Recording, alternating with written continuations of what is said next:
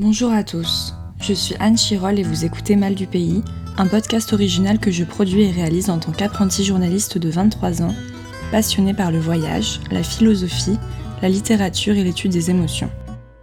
Alors que partir loin, ailleurs, est devenu nouvelle valorisation sociale ces dernières années, comment vivent ceux qui, une fois partis, se retrouvent à voguer dans les vents du sens contraire? Comment se traduit leur mal du pays? Faut-il le combattre ou bien apprendre à vivre avec? Est-il un bon compagnon de voyage En langue anglaise, on traduit l'expression mal du pays par to be homesick, qui revient littéralement à parler de maladie de la maison. Nous avons tous tendance à conjuguer pays d'origine et maison. Mais peut-on en avoir plusieurs, ou revient-on toujours à notre essence même? Toutes les deux semaines, vous entendrez des témoignages d'étudiants, d'expatriés, de réfugiés, de voyageurs, français ou non, qui ont décidé ou ont été contraints de quitter leur terre natale. Certains ressentent un manque permanent, d'autres seulement de temps en temps. Ils viennent d'ici et d'ailleurs, voici leur histoire. Dans le dernier épisode, je vous faisais part de mon cheminement personnel qui m'a amené à penser le mal du pays en Colombie. Aujourd'hui, nous partons à la rencontre de Romain, 23 ans, étudiant en région parisienne, qui vient nous parler de son expérience déstabilisante au pays du soleil levant. Bonjour Romain. Bonjour Anne.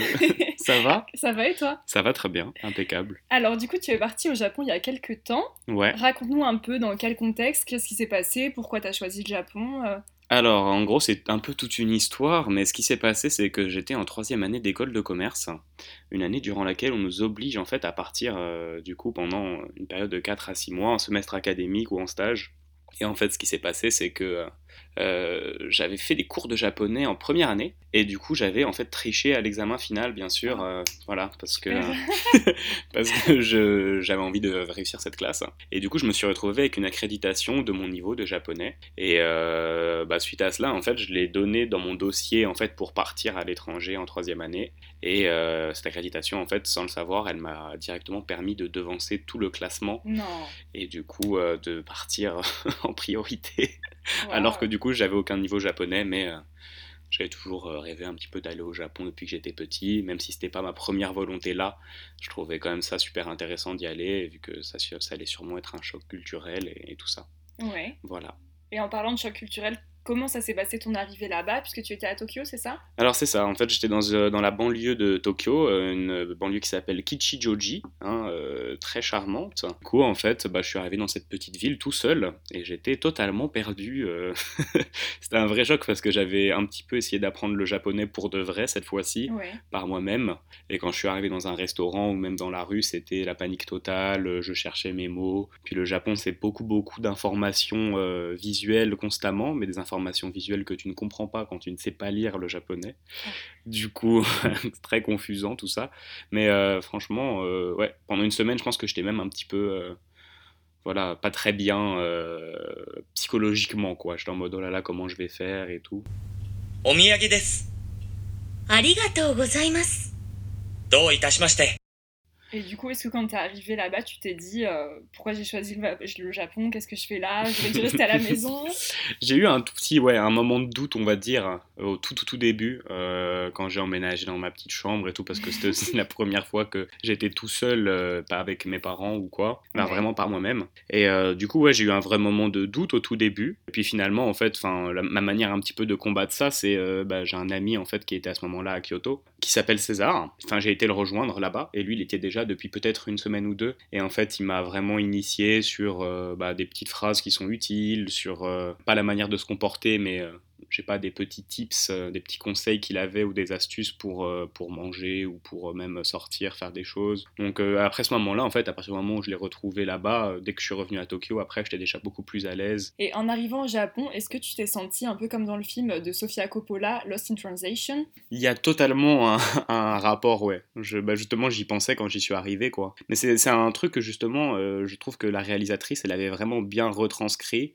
C'est un peu quand tu sors dans la rue au Japon, en fait, surtout pour, bah, je pense, tous les occidentaux, euh, surtout les blancs, ou même d'ailleurs les, les noirs en général, mais les blancs majoritairement, ça fait très bizarre d'être euh, la, la minorité, en fait, puisque tu arrives dans un pays où d'habitude, enfin, normalement, quand tu voyages, la plupart du temps, tu te retrouves quand même, euh, voilà, dans dans un monde occidental, quoi, si tu vas en, tout cas en Europe ou euh, par exemple euh, aux États-Unis, mais du coup vivre dans un pays où tu es vraiment étranger et tu sens parfois le regard des autres quand tu marches dans la rue ou quand tu leur parles, c'est assez perturbant, ouais. Et il y a un rapport du coup au fait, comme je disais tout à l'heure, avec la ville, euh, un langage qui est totalement incompréhensible par rapport à, je sais pas, des langages latins ou germaniques, et du coup, ouais, une vraie perte de repères. Et est-ce que tu t'es senti en décalage vraiment je, je sais pas, comme si le temps s'arrêtait, que tu avais l'impression d'être dans une autre vraiment dimension Euh, alors, ah, bah, au début, en tout cas, ouais, un vrai. Enfin, je, je sais pas si c'est perdu dans le temps, c'est plus perdu aussi dans l'espace, parce que euh, aussi, ce qu'il faut savoir, c'est qu'au Japon, ils construisent, par exemple, les immeubles euh, de manière très euh, organisée, avec, par exemple, un restaurant au premier étage, au deuxième étage, tu as un coiffeur,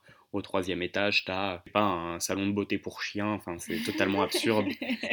Et au quatrième étage, une discothèque. Donc déjà, quand tu as autant de trucs différents, un peu autant d'informations empilées euh, au niveau des panneaux, c'est vraiment super impressionnant. Et euh, enfin, en tout cas, c'est plus ça qui, enfin, c'est plus une perte de repères dans l'espace et dans la compréhension du monde qui m'entoure. Et je pense que là-bas, ouais, ça a joué vraiment son rôle euh, bah, sur le sentiment un peu d'isolation, en fait, que tu as au début. hein. Après, ça change totalement.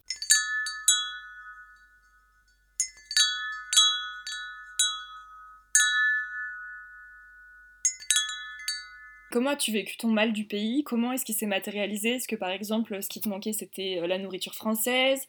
Est-ce que c'était euh, la culture française? Est-ce que c'était les, personnes en France? Enfin, qu'est-ce qui t'a manqué exactement? Et qu'est-ce qui, qu'est-ce qui fait que tu as vécu un mal du pays, toi? Euh, bah, comme je disais, je pense qu'il y a la barrière du langage, bien sûr, en fait, qui te fait, qui te rappelle qu'à la maison, bah, justement, tu n'as pas cette barrière et que tout est, enfin, plus, euh, Facile. plus facile, ouais, euh, dans la vie, quoi, de tous les jours. Après, euh, je pense pas, par exemple, que la nourriture française ou la culture française, elle m'est particulièrement manquée, en fait.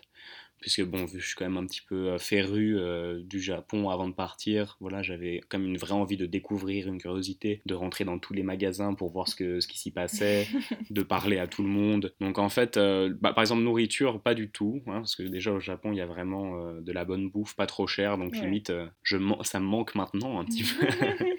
ça me manque maintenant un petit peu ce côté-là. Après, oui, je pense que surtout les personnes, sachant que bah, j'étais plus avec mes amis, je me sentais un peu plus seul jusqu'à que je me fasse un petit peu plus d'amis à l'université. Des fois, tu as aussi envie de passer les moments que tu passes, mais avec euh, les gens qui sont restés à la maison. Même ma copine de l'époque, voilà, c'était quand même une période du coup où on était un petit peu séparés euh, Mm. jusqu'à qu'elle me rejoigne là-bas, ou après, voilà, ça a quand même permis d'éviter une coupure trop importante dans notre relation à ce moment-là. Pas non plus un mal du pays trop dur, je pense en soi, euh, au Japon. Euh, vers la fin, peut-être davantage aussi. Je pense qu'avec le temps, au fur et à mesure, euh, en fait, au fur et à mesure que je commençais à apprendre le, le japonais, j'avais l'impression que le mal du pays diminuait. Et quand j'ai commencé à vraiment avoir une vision de la société japonaise, de son mécanisme de fonctionnement, pas juste un peu une fascination où c'est un gros parc de, récréation Oui. où on s'amuse, là à ce moment-là j'avais davantage le mal du pays parce que je voyais aussi plus les défauts en tant que société et ce qui m'y déplaisait en fait et ce qui me donnait envie de rentrer à la maison. quoi. Bah pour moi il y avait un, enfin il y a plusieurs raisons. Euh, je pense qu'il y a un mode de vie là-bas euh, qui est vraiment exigeant sur euh, sur ses sur ses citoyens, sur sur son peuple. Et en fait, au bout d'un moment, tu le ressens un petit peu. La manière dont les gens se comportent, c'est quand même pas aussi, aussi, je sais pas, agréable qu'en France de parler avec des Japonais dans un bar, surtout quand tu es étranger, en fait. Parce qu'on te regarde, enfin, on, te- on communique avec toi un petit peu comme un, comme une, euh, bah, comme une attraction, quoi. C'est genre, il y a un Français. Donc généralement, il te pose quelques questions. Moi, j'avais un bon niveau de japonais vers la fin, mais après, dès que ça partait trop en grande discussion, j'étais en mode, oulala, je peux me présenter, mais on peut pas non plus avoir un débat euh, si voilà. Mais euh, oui, j'ai quand même rencontré. En fait, je faisais plein de super rencontres, mais euh, je j'ai pas beaucoup créé de vraies relations là-bas. J'ai créé des relations, De enfin, vraies amitiés, de dire. amitiés, ouais. J'en ai créé avec euh, quelques, du coup, quelques étudiants qui venaient d'autres pays et euh, aussi avec euh, quelques Japonais euh, avec qui j'ai vraiment réussi à devenir ami, quoi. Mais euh, il y en avait, il y en avait plein que j'ai rencontrés dans des bars où voilà, on a échangé nos contacts et au final, euh, on s'est jamais trop revus, quoi. Enfin, on s'est jamais revus tout court, quoi. Mais c'était pas forcément désagréable, mais ça fait que du coup, t'as plus. Enfin, t'as pas forcément les mêmes relations, euh, des relations aussi riches en fait que ce que t'as à la maison en fait. Ouais. Donc, quand tu commences à parler de choses sérieuses, ben, en fait, t'as pas forcément beaucoup de personnes à qui, euh, à qui parler. Et même en anglais Enfin, même par exemple les, Ja- les Japonais qui parlaient euh, anglais à la fac, tout ça, tu- t'as pas pu créer vraiment de. Il y en a, de il liens, y en a, de vraie amitié? il y en a pas beaucoup. Il y en a certains en fait où euh, je pense qu'ils ont rejoint en fait des, des groupes un petit peu euh, comme des assos quoi. Euh, Il y a des étudiants étrangers qui ont fait ça. Moi en fait j'avais un petit groupe d'amis qui s'est créé assez assez bizarrement. Enfin, j'ai le souvenir que je crois que c'est mon pote euh, Antoine avec qui euh, qui est dans la même école que moi et en fait qui m'a dit ouais euh, viens on va parler à ces deux-là et tout et en fait au fur et à mesure on a agrandi un peu notre cercle avec des gens de nos classes respectives de japonais. Au final on s'est retrouvé avec une petite bande un peu à part où c'était huit personnes et on sortait voilà, au restaurant, au bar, on allait euh, ensemble dans des villes. euh, euh, Il y avait aussi des Japonais dans ce groupe, hein, et il y en a un par exemple avec qui j'avais monté le mont Fuji, des trucs comme ça. Donc euh, il y en a quand même avec qui j'ai vraiment créé des, des bonnes relations, on va dire. Est-ce que le mal du pays, c'était plutôt une douce mélancolie qui t'accompagnait et qui embellissait ton voyage, ou au contraire, est-ce que c'était vraiment des moments que tu n'avais pas envie de vivre et qui venaient un peu griser ton voyage? Je pense que c'est vraiment plus du côté de la mélancolie quand même. Dans le sens, enfin de la douce mélancolie, parce que globalement là-bas quand même je m'amusais énormément. euh, je m'étais fait du coup des nouveaux amis avec qui j'avais envie de passer le plus de temps possible parce que je savais que j'allais sûrement jamais les revoir. Du coup en fait c'était un mécanisme un petit peu où je me disais en fait on va rester, euh, on va profiter plutôt un maximum de ce pays et après quand on rentrera, voilà. Enfin quand je repensais au pays j'étais en mode ah ça va être trop cool quand je vais rentrer et c'est pas en mode oh ça me manque énormément. À part pour les gens du coup pour les gens euh, que j'avais envie de revoir ou avec qui j'avais envie un peu de rattraper le temps perdu, mais en même temps, voilà, je pouvais pas me couper en deux, donc j'étais Ouais. aussi content d'être euh, sur place. Et quand on préparait l'interview au téléphone, tu m'as dit que toi, ce qui te manquait vraiment, c'était d'avoir la France au Japon, enfin les Français, tes amis, ta famille, Ouais, au Japon avec toi. Quoi. Donc c'est vraiment plus euh, ça, ouais, en les, fait. les relations plutôt que les objets, que les habitudes, que la culture qui, qui te Ouais. manquait. Il y a aussi le fait, par exemple, là-bas, euh, j'essayais pas trop de me rattacher aux Français, en fait, globalement. Enfin, tu vois, c'est typiquement, c'est des, des individualités que, que j'apprécie, qui me manquaient. C'était même pas le côté avoir une, un esprit français avec moi, en fait. Parce Ouais. que la plupart des Français qui étaient en études là-bas, euh, finalement, à part ceux avec qui j'étais déjà ami, la plupart, je les esquivais un petit peu parce que j'avais envie de rencontrer des nationalités différentes. J'avais envie de vivre une expérience vraiment... euh, du Japon et de vivre à l'étranger, pas d'être à l'étranger avec un La nouveau France groupe d'amis. Ouais, Ouais. voilà. Et alors, quand tu es rentré en France, Hmm. qu'est-ce qui s'est passé? Comment tu te sentais? Qu'est-ce que ça t'a fait? Est-ce que le Japon t'a manqué? Oh là là, alors ça, ça c'était le plus bizarre, je pense, euh, en parlant, parce que ça fait comme un mal du pays inversé, en fait. Ouais. Quand je suis parti déjà du Japon, euh, il y a eu, euh, enfin, il faut savoir que je suis pas une personne qui pleure beaucoup en général, ouais. à part devant des films, quoi. Donc, quand il s'arrive des, des moments de vie un peu tristes, ouais. Moi je suis un peu de la nature nerveuse qui va rigoler quoi. Et en fait euh, quand j'ai dit euh, quand j'ai dit au revoir à mon pote australien c'est la seule fois de ma vie je pense où j'ai pleuré pour quelqu'un en fait. Non. donc c'était assez bizarre. C'est la personne enfin l'une des personnes avec qui j'avais passé vraiment les quatre mois quoi. Quand on s'est dit au revoir les larmes sont venues vraiment toutes seules. Donc euh, que- mais je, je pense que oui c'est parce qu'en fait c'était comme un adieu en fait. Et je me disais ça y est l'expérience est Enfin, le voyage est fini, quoi. Mais c'était un sentiment très flou, tu vois, je l'ai pas réfléchi parce que sur, sur le coup, j'étais, je me sentais même pas triste. Quand on, je sais pas, on le moment où je lui ai dit au revoir, je lui ai fait salut, j'ai- en fait, j'ai commencé à pleurer. Mais un peu des larmes. En fait, c'était un peu bizarre parce qu'il y avait aussi, il y avait aussi un côté un petit peu larme de joie du fait que bah, c'était un bonheur de faire ça ensemble, quoi. Donc c'était pas, enfin encore, encore de mélan- un peu le côté mélancolique où je sentais que voilà c'était la fin du voyage et que euh, bah, c'était super. J'étais aussi con- très content de rentrer euh, parce que j'avais envie de retrouver ma copine euh, retrouver mes amis et tout. Mais ce moment là ouais c'était enfin pour moi c'était je pense que c'est là où j'ai plus ressenti la fin du voyage. Et après quand je suis rentré pour revenir sur ta question excuse-moi là du coup ça m'a fait super bizarre parce que en gros je suis arrivé à l'aéroport j'ai retrouvé ma copine et j'étais en fait dans un mood euh, enfin dans une humeur où je me croyais encore au Japon quoi. Depuis l'aéroport et tout même avec ma copine et tout j'étais dans un état un peu euh, second. Je me disais mais en fait est-ce que je rentre vraiment à la maison? Et même quand on a fait le trajet je me rappelle euh, du coup même du de enfin quand on est arrivé devant chez moi de- depuis le taxi je reconnaissais plus ma maison quoi je reconnaissais Non. plus ma ville et tout et c'était trop bizarre comme sensation de rentrer chez moi et même de rentrer dans mon appart parce que j'avais l'impression que je sais pas j'allais jamais rentrer quoi pas forcément parce que je voulais rester là-bas mais c'était devenu vraiment comme une deuxième maison une deuxième vie pour moi là-bas et revenir à ma vie de base c'était euh, un sentiment vraiment étrange genre mal du pays euh, dans son propre pays Inversé. Ouais, Ouais. ouais. Enfin, en l'occurrence, ouais, je me sentais comme un étranger à la maison, tu vois. Donc c'était super bizarre comme sensation, je peux pas te la décrire autrement, mais je pense que je m'étais tellement habitué un petit peu aux mœurs japonaises et tout que même dans ma manière de me comporter au quotidien, j'avais un espèce de blocage où, euh, je sais pas, je rentrais euh, par exemple dans un magasin, euh, je m'inclinais un petit peu pour dire bonjour, j'avais encore genre plein d'expressions japonaises que j'avais apprises ou tu sais, c'était ma manière de communiquer avec mes potes là-bas, en mode on se faisait des blagues par rapport à la manière de parler du Japon, où en France j'avais juste l'air d'un d'un otaku complètement fou euh, qui parlait en japonais pour rien, tu vois. Et puis je faisais que parler de ça parce que j'étais totalement. Euh, mais c'est comme si je, rendais visite à un autre dans un autre pays et que je racontais ma vie là-bas, mais que j'allais y retourner. Enfin, c'était vraiment un sentiment super étrange.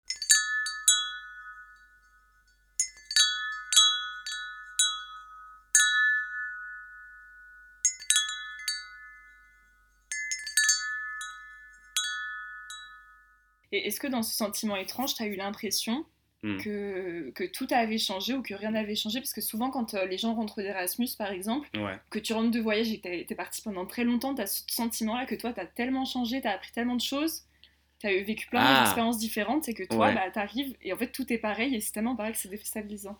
En fait, je sais pas comment trop le, décrire, mais euh, ouais, tu, touches vraiment un truc. Il y avait un, il y avait dans un sens, je retournais un petit peu à la vie, euh, à la vie d'avant, et en même temps, je sentais que voilà, j'avais un peu fermé un cycle de ma vie. Et je pense que c'est aussi pour ça que c'était étrange. Enfin, c'était, oui, c'était pas forcément triste sur place, parce que par exemple, tu vois, j'étais tellement content d'être avec tous les, tous les amis que je rêvais de retrouver, mais euh, juste, j'avais pas l'impression d'être, j'avais vraiment l'impression d'être bizarre, de plus être le même, et je sais pas, de me comporter super bizarrement. Euh, alors, en vrai, sûrement un peu. Hein. Je pense que maintenant, quand tu me regardes avec du recul, j'avais ramené en plus des, des vêtements complètement improbables japonais, même s'il n'y a rien de trop. un petit kimono, j'avais ramené des sandales japonaises, j'avais ramené un espèce de pantalon satiné, euh, un sarouel satiné que j'avais acheté genre dans un quartier branché et tout. Et quand, quand, je me baladais dans la rue, même avec ma copine, ma copine elle était en mode what the fuck. Euh, je sors avec un monstre, quoi. Qu'est-ce que c'est? Tu sors d'où? Je sors d'où, ouais. Mais du coup, ouais, je pense que d'ailleurs, c'est un peu. Euh, c'est peut-être aussi à ce moment-là que ça a un peu créé une espèce de fissure dans notre relation parce que j'avais vraiment beaucoup changé. Est-ce que vous êtes séparés peu de temps après ton retour ou... En vrai, euh, je pense que ça un mois après. Mais euh, à mon retour, on a passé une semaine ensemble, par exemple, et c'est pendant cette semaine-là où on était, voilà, on était tellement contents de se retrouver qu'on qu'on était collés un petit peu comme des siamois, mais où j'étais vraiment euh, super différent et en plus je devais réviser pour euh, des rattrapages que j'avais de mon école. Ah. Aïe Mais euh, et du coup, oui, du coup je devais réviser, elle m'aidait à réviser, mais au-delà de ça, enfin, j'étais dans ma tête, c'est pas j'étais japonais, mais je faisais que des références à ça, donc je pense que ça devait être un... différent. J'étais différent et surtout je pense que j'étais même un peu lourd par rapport à ça, mais pas malgré moi, quoi. Moi, j'avais l'impression euh, de parler d'un truc fascinant, mais c'était tellement difficile à expliquer, à faire ressentir aux gens euh, ce que j'avais vécu et tout, que parfois c'était plus je racontais, je racontais, je racontais des trucs, mais je sais pas si c'était euh, vraiment. T'avais l'impression de, de saouler limite.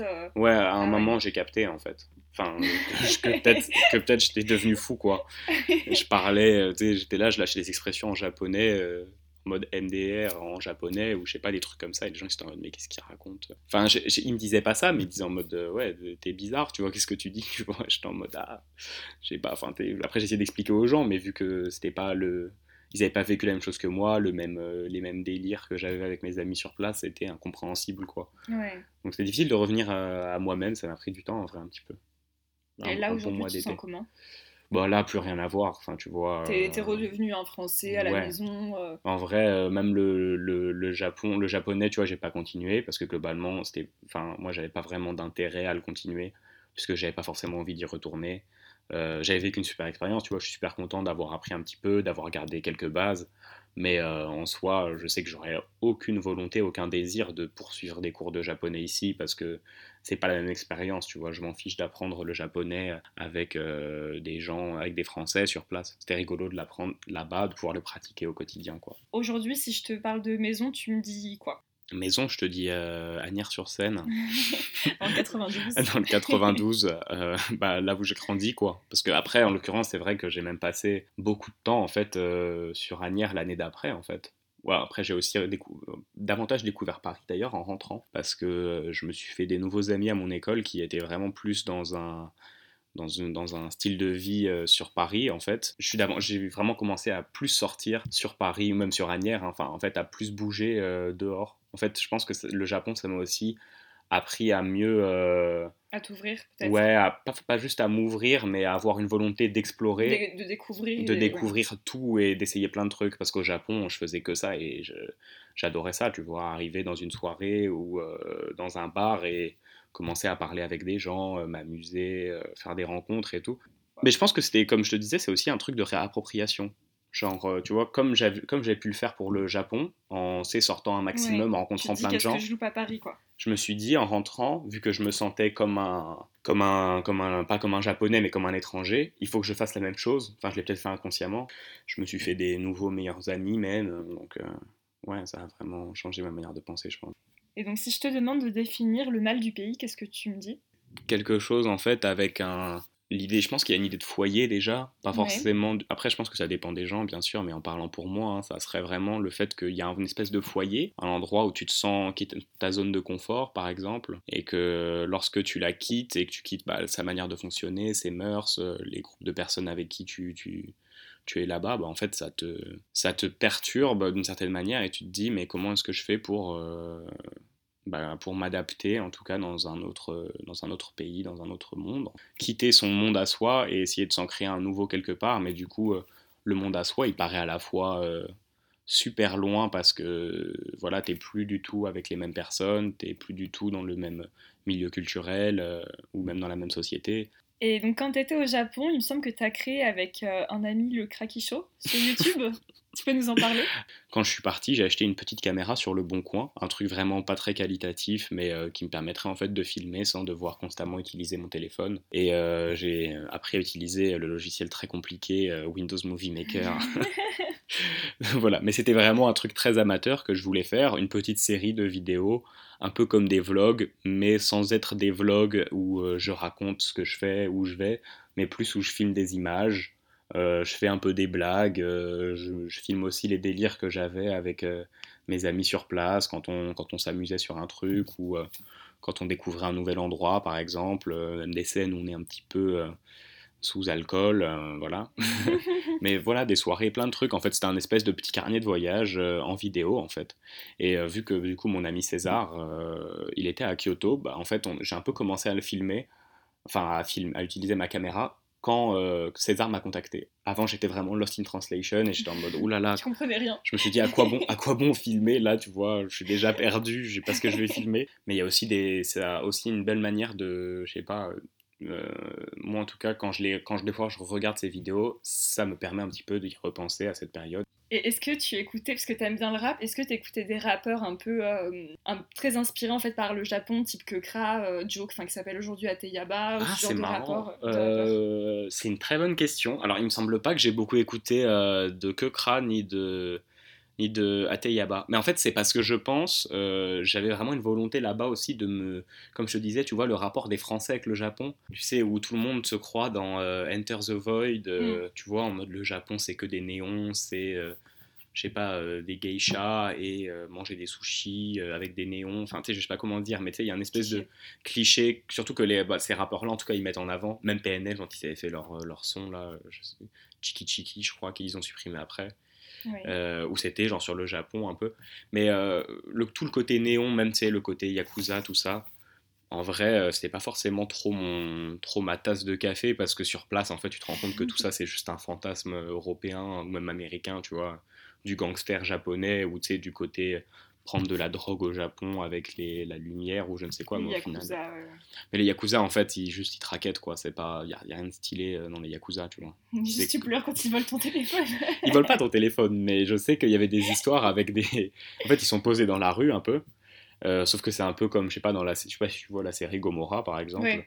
Mais euh, la série Gomorrah, tu vois bien que la mafia maintenant elle a beaucoup changé. Tu vois, ils sont pas habillés comme Don Corleone dans Le Parrain. Avec les, euh, cheveux en arrière.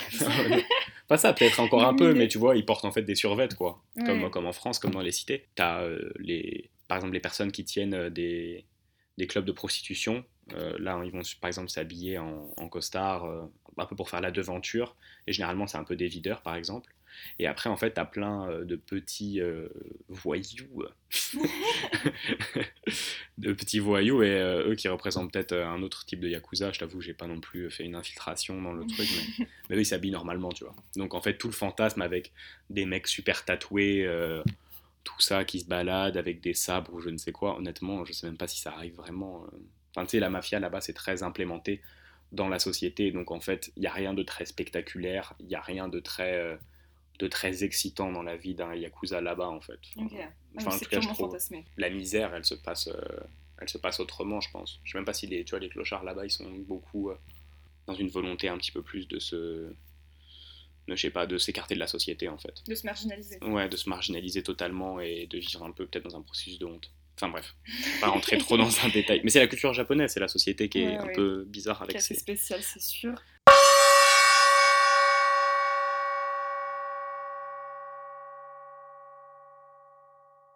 Là, j'ai envie d'aller dans d'autres pays, en fait, parce que bah, justement, comme je te disais, le Japon aussi, ça m'a fait un peu apprécier un peu la culture européenne, en tout cas au niveau de la société plutôt. Mm. La manière dont les gens échangent entre eux, voilà, le côté très réservé des Japonais, par exemple, euh, ça, ça varie selon les régions, mais par exemple à Tokyo, euh, c'est typiquement pas euh, l'endroit où j'aurais envie de retourner, euh, à part pour vraiment, je suis une vraie fibre nostalgique de mes moments passés là-bas, Mm. et peut-être revoir les personnes qui y sont encore, je sais pas. Mais à part ça, euh, franchement, voilà. À la limite, si je devais retourner au Japon, j'y retournerais pas dans les, dans les prochaines années à venir, à part si euh, certains amis euh, se, motivent vraiment pour qu'on y aille tous ensemble. Mais euh, j'irais peut-être pas à Tokyo, j'irais plus à Kyoto ou à Osaka, parce qu'au final, c'est davantage là où j'ai passé les meilleurs moments, surtout parce qu'il y a une manière de voir l'étranger et même la manière dont les gens échangent là-bas, plus agréable en fait à vivre au quotidien. Parce qu'à Tokyo, des fois, c'est quand même vraiment la machine, la machine. Quand tu vas à Kyoto, euh, voilà, c'est un peu plus, euh, plus euh, axé sur les artistes, sur- il y a de la nature aux, aux alentours et tout, et au final, c'est un peu plus sympathique. Mais quand je me rappelle que quand j'étais pas re- revenu du Japon, je me disais, je vais y retourner, mais genre... J'y retourne dans deux semaines. Non, non, non, non, non. J'étais... en fait, j'avais tellement apprécié que je me disais, là, c'est le bon moment pour rentrer et tourner cette page.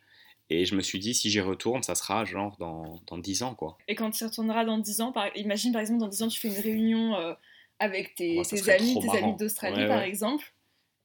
Est-ce que t'as pas peur justement que le fait de retourner dans ce pays-là que t'as tellement aimé, Hmm. bah qu'au final ce soit plus la même chose, ait pas la même saveur en fait, et que tu sois limite déçu en y retournant? Je pense que c'est ça le but, en fait. De te décevoir? Bon, Pas de me décevoir, mais... euh, De briser le mythe de... Bah, le mythe est déjà brisé totalement pour moi. Ah. euh, Enfin, le Japon, j'ai beaucoup aimé, mais je vois très bien en fait les choses qui m'y déplaisent. Je me verrais pas du tout y vivre, mais euh, je me verrais bien retourner justement pour voir comment le pays euh, pourrait évoluer en fait dans les années à venir. Parce qu'on ne sait pas, peut-être que voilà, vont s'ouvrir davantage sur l'immigration, peut-être qu'il va y avoir euh, des grands changements. Honnêtement, c'est tellement imprévisible.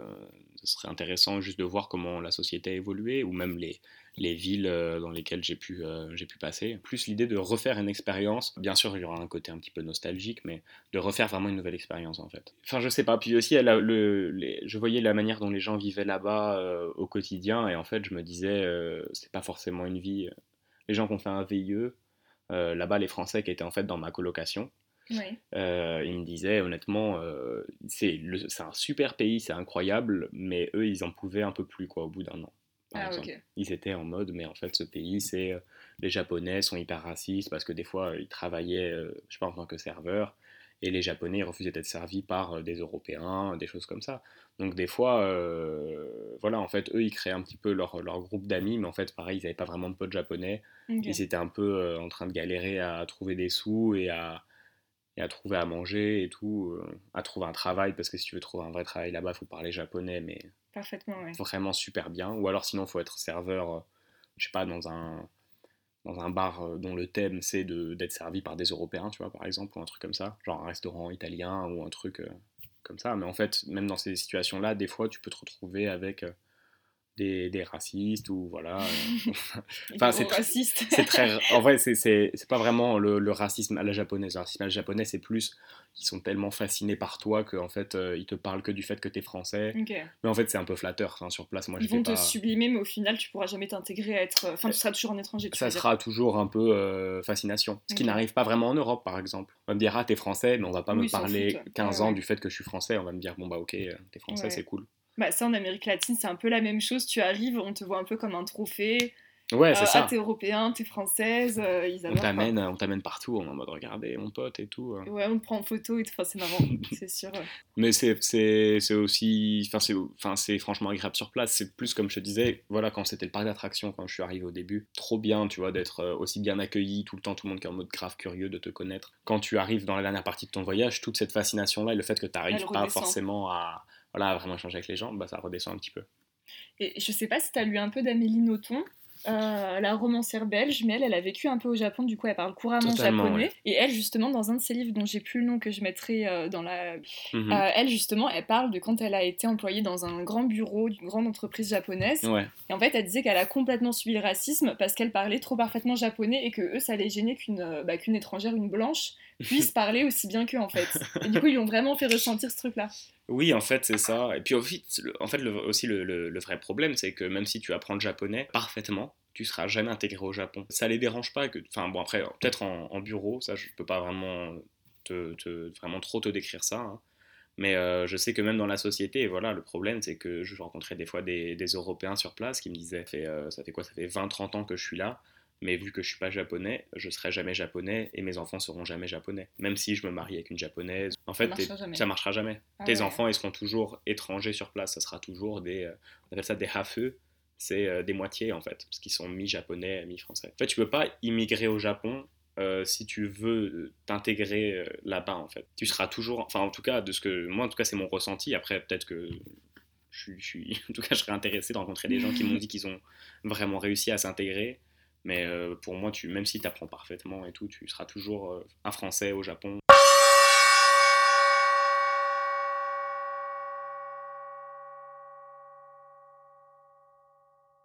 Romain, est-ce que tu pourrais nous, nous montrer, euh, nous parler deux ou trois objets du Japon qui t'ont, euh, bah, qui te rappellent le Japon et, et que tu aimes, voilà, qui ont une valeur sentimentale? Qu'est-ce que tu as choisi? Euh, alors, euh, qu'est-ce que j'ai ramené? Alors déjà, j'ai ramené ceci. En fait, c'est un, daruma, une espèce de totem de papier mâché, en fait. Et là-bas, il y a une tradition, en fait, où tu en, achètes un, par exemple, dans un temple. Et en fait, euh, tu fais un vœu après avoir peint euh, l'une de ses pupilles. Et euh, une fois que tu l'as déposé, si, par exemple, le vœu s'est réalisé, tu euh, peins l'autre pupille et tu écris euh, dessus euh, comment tu as réussi à accomplir ce rêve, par exemple. Et si jamais le vœu ne s'est pas réalisé, il me semble que tu peux demander au temple de, le brûler ou de, s'en disposer, en fait. Et j'en avais ramené un que j'ai pas du tout peint parce que je le garde au cas où j'ai besoin de réaliser un souhait, après, un souvenir vraiment majeur, bien sûr.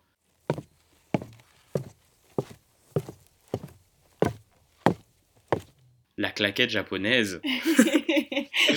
le CETA. Alors, j'ai pas acheté celle en bois, mais en gros, euh, c'est des claquettes euh, tressées en, si je m'abuse, en bambou ou euh, quelque chose comme ça. Donc voilà. C'est assez confortable à porter, surtout en été. Donc, ça, typiquement, même en France, quand voilà, les gens, parfois sur Paris, quand tu as un style un petit peu négligé comme moi, euh, que tu vas acheter du lait ou je ne sais quoi, je sors les CETA pour me balader. Du coup, c'est hyper agréable. Tu as un peu l'impression de te balader sur. euh, comme un sol de bambou en fait. Après j'ai ramené aussi, bah, j'ai conservé tous mes, tous mes manuels de japonais et euh, surtout même mes carnets euh, que j'avais là-bas de mes cours en fait. Même si j'ai arrêté, voilà, ça, je sais pas, ça a une valeur sentimentale un petit peu, j'ai pas envie de les jeter tout de suite. Peut-être je le ferai après, hein, mais pour l'instant, euh, ouais, je sais pas, j'aime bien les garder, je me dis peut-être un jour je vais les rouvrir. Bah, merci beaucoup, Romain. Merci à toi. Pour finir, je vais simplement te demander de dessiner le mal du pays. Et on le mettra sur Oh là euh, là. les réseaux de Mal du Pays. Donc merci en tout cas d'avoir été avec nous pour ce premier épisode. bah merci.